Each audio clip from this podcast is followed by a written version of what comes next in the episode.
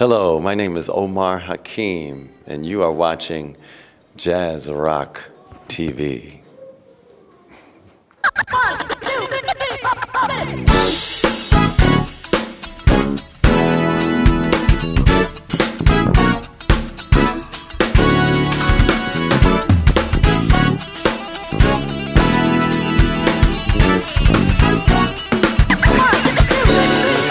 So, da sind wir wieder, die beiden Jazzrock-Experten aus Deutschland. Köln.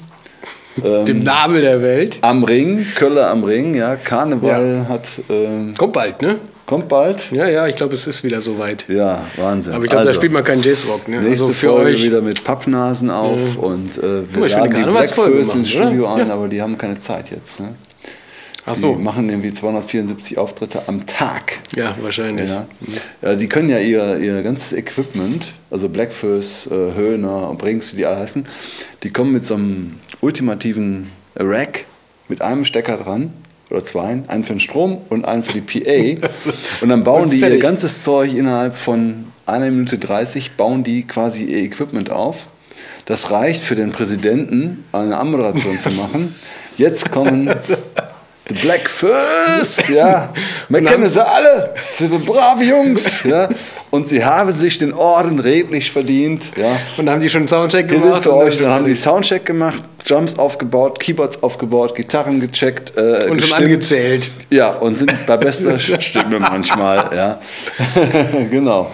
Und kommen aus ihrem VW-Bus gesprungen, direkt auf die Bühne quasi und machen ihr Ding. Das äh, machen die paar hundert Mal am Tag. Ja, Ja? Und verdienen damit nix. nichts. Alles nur. Genau. Ähm, Alles nur so für Spaß an der Freude, Genau. für Hetz. Ne? Genau. Weil so muss es singen. Und so machen wir das auch. ja. Wir reißen uns den Dings auf und äh, machen umsonst, umsonst machen wir hier, Ganz schön viel. treffen wir euch. uns regelmäßig und machen für euch hier neue Jazzrock TV Folgen. Und heute, ähm, abgesehen vom lustigen Karneval, gibt es etwas ganz Tolles, nämlich äh, eine Folge über den Schlagzeuger Omar Hakim. Wir haben ja schon letztens bei unserer Folge über Chieli Minucci darauf hingewiesen. Wir haben die beiden getroffen bei den Leverkusener Jazztagen. Das war schon im November, glaube ich, Ende November. das ist schon ein bisschen länger her. Und ähm, Leverkusener Jazztage ist natürlich immer große Namen. Ne? Ja, wir waren da bei der. Drummers Night. Ja. Ne? Das war ja hervorragend. Mit Ja. Manu Katché und dann Omar Hakim. Billy Cobham am Oben Schluss. drauf Ne? noch Billy Cobham mit War einer schon lang, Band. ne? war schon lang. Also, Also selten so eine Band gesehen, die so virtuos war wie die Billy Cobham Band. ja. Ähm, das war schon fast der Jazzrock Overkill.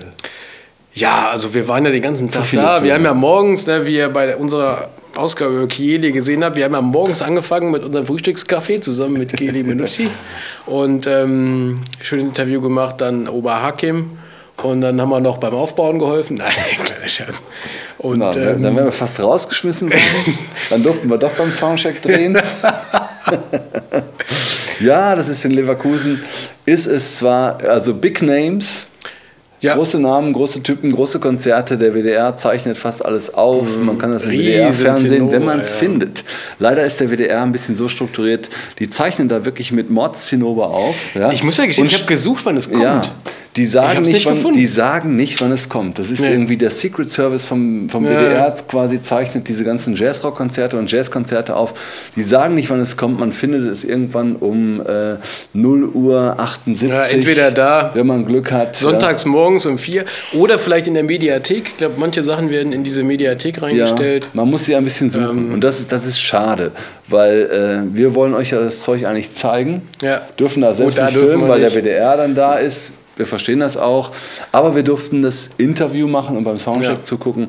Und das Interview mit Oma hat wirklich Spaß gemacht. Ja. Ne? Weil, äh, ich glaube, er war selbst auch, äh, kam so gerade aus dem Bett quasi, hatte vom seinen Frühstück. ersten Kaffee. Vom Frühstück mit, mit Billy Cobham, glaube ich, kam er gerade. Ne? Ja, ja, der war, oh Mann, der, der war schwer beeindruckt. Ne? Weil Billy Cobham ist nämlich Oma Hakims großes Ja, ja, Vorbild. das der große Und die Hero. haben in ja, einem ja. Hotel da zusammen gewohnt und äh, Oma hat. Äh, Oma kam, glaube ich, aus, vom Frühstücksbuffet Ja. und hatte noch leuchtende Augen, weil er beim Frühstücksbuffet Café mit Oma Hakim zusammen am Tisch gesessen Mit hat. Cobham. Äh, mit mit, äh, mit Ja. Willy Cobham. Und ähm, Willy Cobham hat erzählt, ich habe so ein bisschen mitbekommen, irgendwie mit welchen Leuten er gespielt hat. Und Oma Hakim las er wie so ein kleiner Junge und hat sich gefreut, dass Ja, er mit seinem der, großen der kleine Junge, Helden der, der irgendwie mal, äh, also die Geschichte, wo er herkommt, sehr spannend, aus so einer New Yorker Szene, hat er uns selbst erzählt. Ne? Aber was wir noch erzählen können, ist äh, Omar Hakim, für den, der es nicht weiß. Weather Report, Miles Davis, auf der äh, Tutu, auf dem Tutu-Album spielt er, David Bowie, Dire Straits, Brother in Arms, Brothers in, Brothers in Arms heißt es, und natürlich Sting, Bring on the Night. Ja. also dieses Ja, legendäre... das ist so äh, eine von den CDs, glaube ich, die, die jeder hat, oder? Also die, das ist so Ja, und wer sie noch nicht hat- Ja, jetzt kaufen. Jetzt kaufen. ja, also das war natürlich Stings erstes Experiment mit Jazzmusikern. Ja.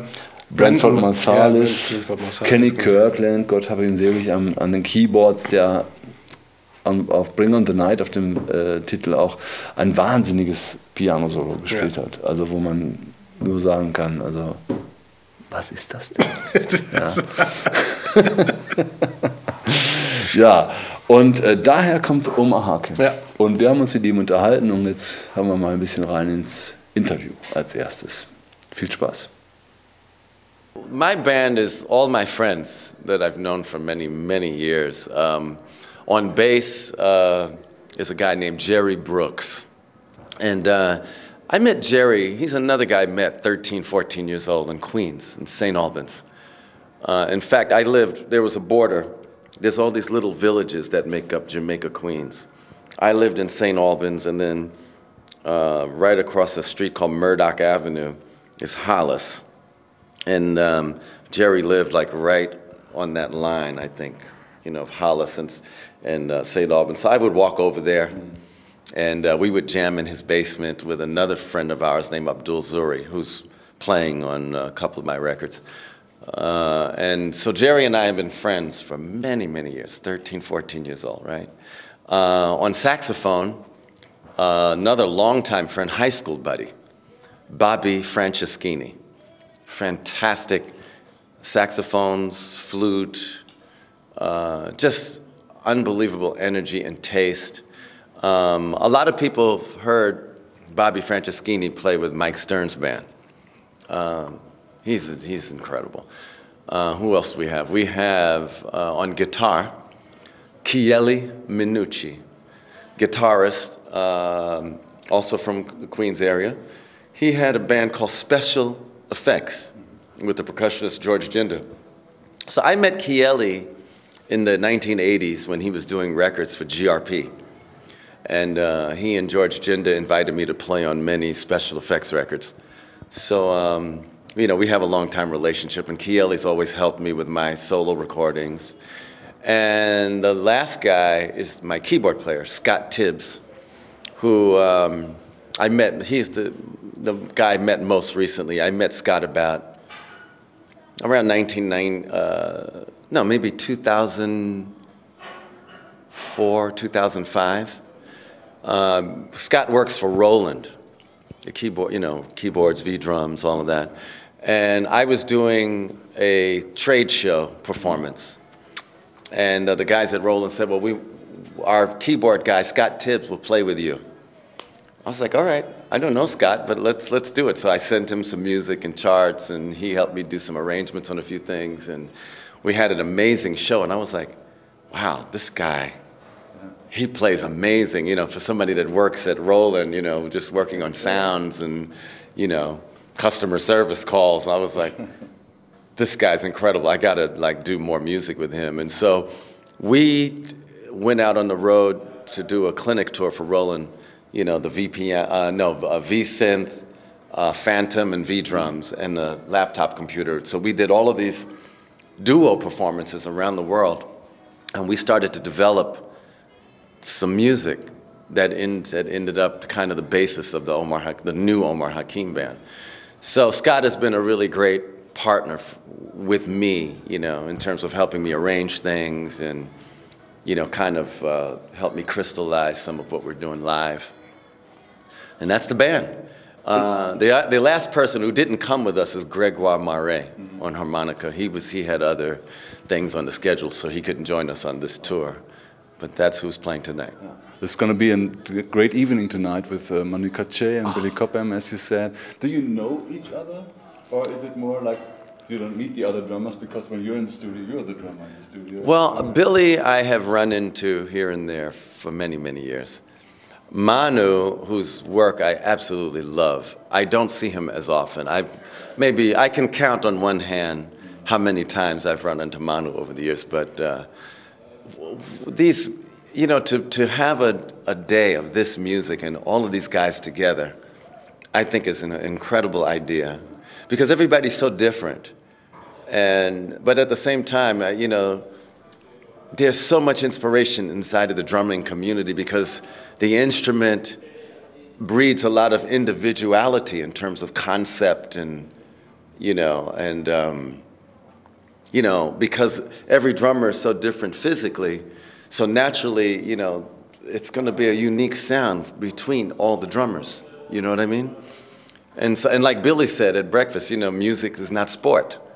You know it's it's about just sitting down and playing the music you know, that's our goal is to, you know, to connect with the music and have that experience. I think tonight it's going to be interesting to see how three drummers connect with their music. And I'm looking forward to hearing Manu and Billy. Omar Hakim im Interview und ähm, wie wir schon gesagt haben, wir konnten beim Soundcheck ein bisschen reinspinksen mhm. und ähm, haben eine ganz interessante Sache gesehen. Ja. Nämlich, er, bei ihm fing der Soundcheck an mit einem Stickcheck. Stickcheck. Stickcheck. Stickcheck vor Soundcheck, Soundcheck. Und zwar hat er äh, irgendwie da, weiß ich nicht, äh, ein paar Dutzend äh, Sticks ausgepackt und hat die alle, ne, wir sehen es gleich, durchgetestet welche klanglich gut zusammenpassen, welche für sein heutiges Feeling am besten passen. Und ich glaube, du machst das auch, ne? wenn wir schon mal irgendwo spielen, ja, lässt du auch die Keyboards gucken. Genau, ne? ich lasse mir äh, äh, 16, 16 Cork Tritons da hinstellen und guck mal, welche heute am besten klingt. Ja. Die Entscheidung ist nicht immer leicht, aber äh, sie wird gefällt. Und Oma Hakim hört da genau hin. Ja, schaut mal rein.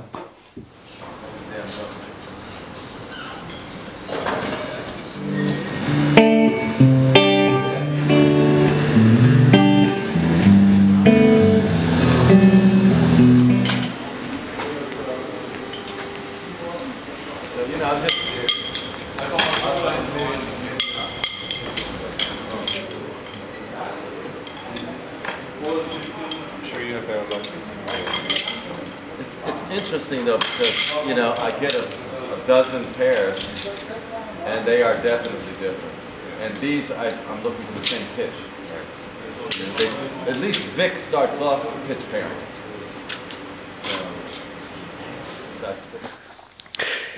Ja, lustige Geschichte. Ne? Also ich habe sowas noch nicht gesehen. Ne? Ja, aber ähm, du hast ja eben selbst gesagt, man hört es schon. Ja. Ne? Und hört also, es deutlich. Also man ja. hat es wirklich deutlich. Also das war auch eine große Halle, man hat natürlich viel Nachhall gehabt. Ne? Mhm. Bock, bock, bock. Und es war, es, man hörte wirklich deutlich einen Unterschied. Und man hörte auch ganz genau, wann es der Sound war, den er wollte. Nämlich das, das harmonierte dann irgendwie anders. Also es war ja. deutlich zu hören, ohne dass er dann direkt das weggepackt hat auf die Seite, wo, mhm. zu denen, die er nehmen wollte, wussten wir schon direkt, die wird er nehmen. Also man hört das. Also ich fand es spannend. Ja, ja toll. Ne? Ist, ist schon irre. Und äh, dann war Omar Hakim nicht nur auf den Leverkusener Jazztagen, sondern auch natürlich im alten Pfandhaus zu Besuch. Und das alte Pfandhaus äh, möchten wir euch nochmal hier ans Herz legen. Also wer im Kölner Raum lebt und mal auf www.altespfandhaus.de guckt, der wird da ein Programm finden, ähm, was es selten gibt auf der Welt. Ja, also, also Jazz und Jazzrock und World Music und Artverwandtes ohne Ende. Alle großen Acts kommen auch ins alte Pfandhaus. Ja. Und das Tolle an der Location ist, ihr habt sie ja sicherlich schon ein paar Mal gesehen jetzt bei uns auf der Website, aber man kann es nicht immer wieder oft genutzt haben. Man sitzt gemütlich, man sitzt. Ja? ja bei den Leverkusener Jazztagen ist toll, steht man aber in der Masse. steht sich die Beine in ja, den verdammten Bauch. Und da sitzt man schön Man kann zwischendurch verschwinden, sich unauffällig einen Kölsch holen, kann das Kölsch mit reinnehmen, sitzt dann da schön mit seinem Kölsch. Es ist eine sehr familiäre Atmosphäre. Äh, wenn man dreimal da war, ist man schon quasi, ähm, Gehört man mit dazu. gehört man zum Haus. Und es macht Spaß, im alten Pfandhaus Konzerte zu gucken. Und äh, Man ist super nah dran. Ja. Also egal, selbst wenn man jetzt äh, nicht auf, auf, den, auf den Sitzen sitzt, sondern man steht oben an, Ja. der, an, an dieser Empore. Oder- weiter als man 10 ist Meter super nah dran und ähm, man merkt auch, dass den Künstlern das auch Spaß macht, da zu spielen und einfach Ja. diese Nähe zu den, zu den Leuten zu haben. Also es ist schon toll. manche sind, wenn die da reinkommen am Anfang, sind richtig überrascht. Ja, das, beim Soundcheck registrieren die das vielleicht noch nicht so richtig. Aber wenn dann die Hütte voll ist Ja. und die Leute wirklich direkt neben dem Schlagzeug sitzen oder direkt neben dem Flügel sitzen, das ist für manchen Künstler, äh, auch aus Amerika, der schon viel gesehen hat. Bob James war zum Beispiel, der war richtig baff, als er da rauskam und dann das Ding voll mit Leuten war. Also altes Pfandhaus ans Herz Ja. gelegt. Ähm, jeder Konzertbesuch ist äh, eine kleine Reise wert. Und da haben wir das Trio of Oz aufgezeichnet. Trio of Oz, das sind Omar Hakim natürlich am Schlagzeug, Rachel Z am Flügel, können wir gleich noch, und äh, Solomon Dorsey. Solomon Dorsey am Bass. Und ähm, also Omar Hakim haben wir jetzt schon viel von erfahren. Äh, Rachel Z, er nannte sie Rachel Z, wir würden alle Rachel, Rachel Z sagen, ähm, hat gespielt mit Peter Gabriel, hat gespielt mit Steps Ahead ja, und äh, vielen anderen Jazzgrößen, ist eine Keyboarderin, die die Sache ein wenig anders angeht. Ne? Also äh, Ja, ich glaube, ihr Stil ist schon irgendwie speziell. Also Ja. ich glaube, du hast ja, wir haben ja eben noch drüber gesprochen, du hast gesagt, also du kennst Pianisten, die sagen, hm, kann ich nichts mit anfangen. Ja, ich habe nach dem Konzert mit Jazzmusikern hier aus Köln gesprochen, Jazzpianisten, und äh, die sagten irgendwie, ach, die Rachel Z spielt ein Zeug, kann ich nichts mit anfangen. Ja. Ich fand's geil. So, Ja. und da gucken wir uns jetzt mal äh, ein bisschen was von an.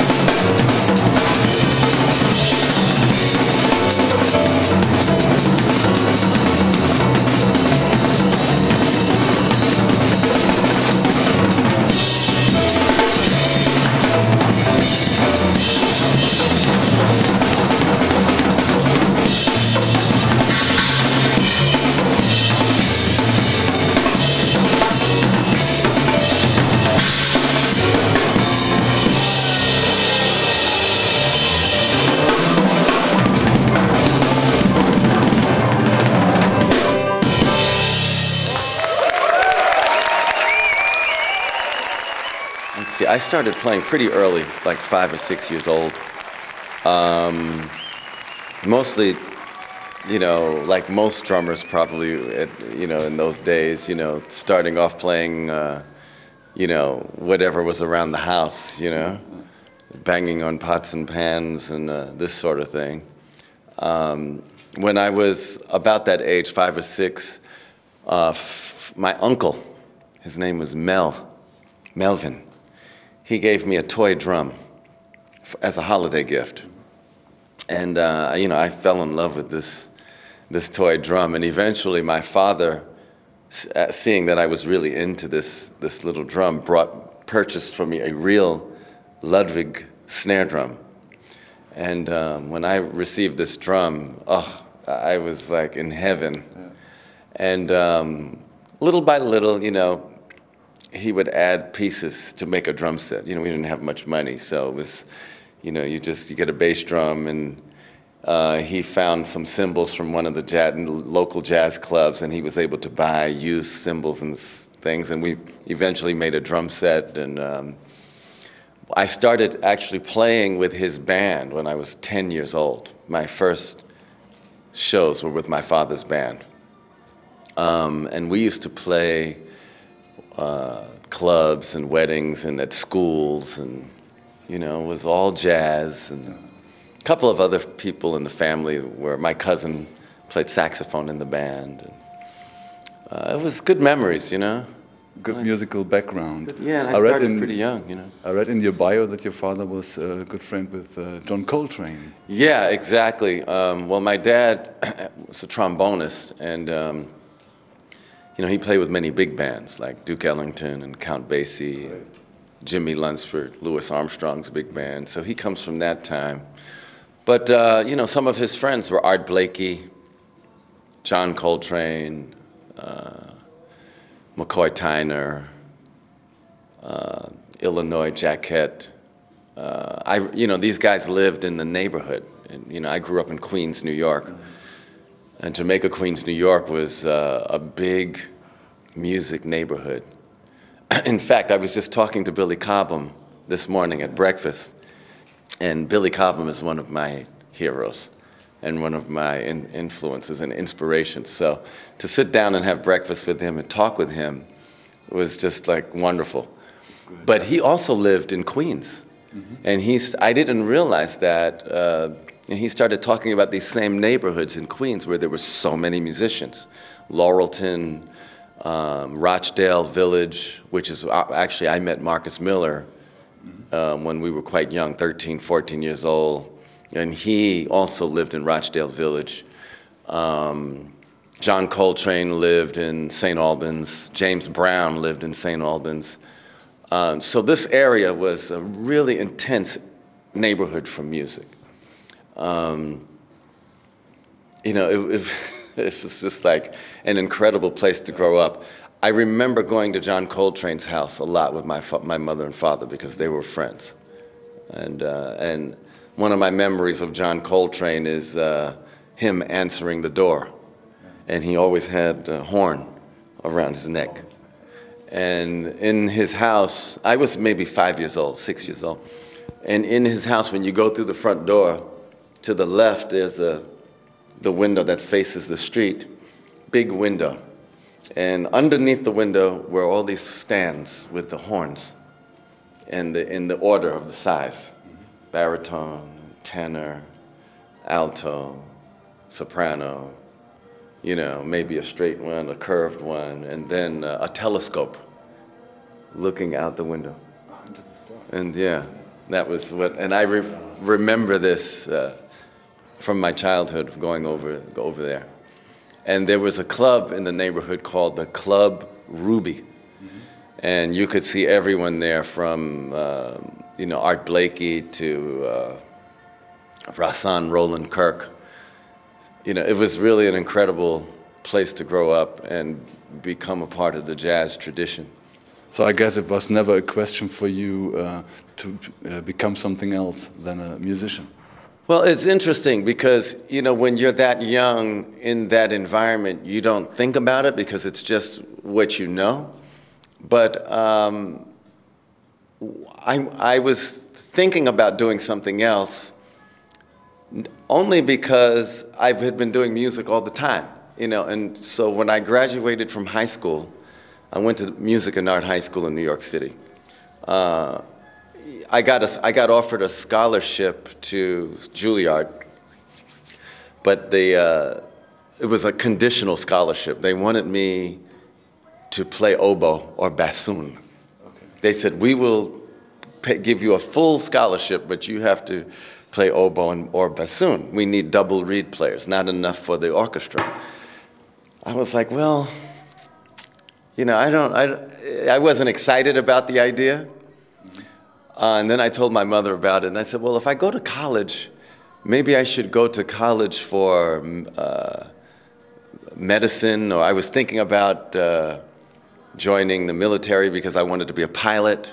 You know, there were other things that I was thinking about doing, but I was always getting calls for gigs and always busy playing gigs. So I said to my mother, Well, before I go to college, because I don't want to go to college for music, I said, before I go to college, I'm going to take off two years from school. And I'm going to play gigs because everybody's always calling me for gigs. And maybe I'll just full, be full, full time, for the first time in my life, I'll be full time music. And if, if nothing happens in two years, then I think I'm either going to go to medical school or I'm going to join the Air Force or something so I could become a pilot. My mother's like, all right, fine, do that, whatever.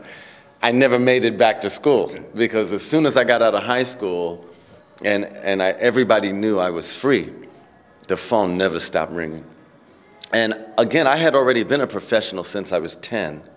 I started doing tours with rock bands around America and different people when I was 15 years old. So, you know, it's weird. I, I just grew up with it.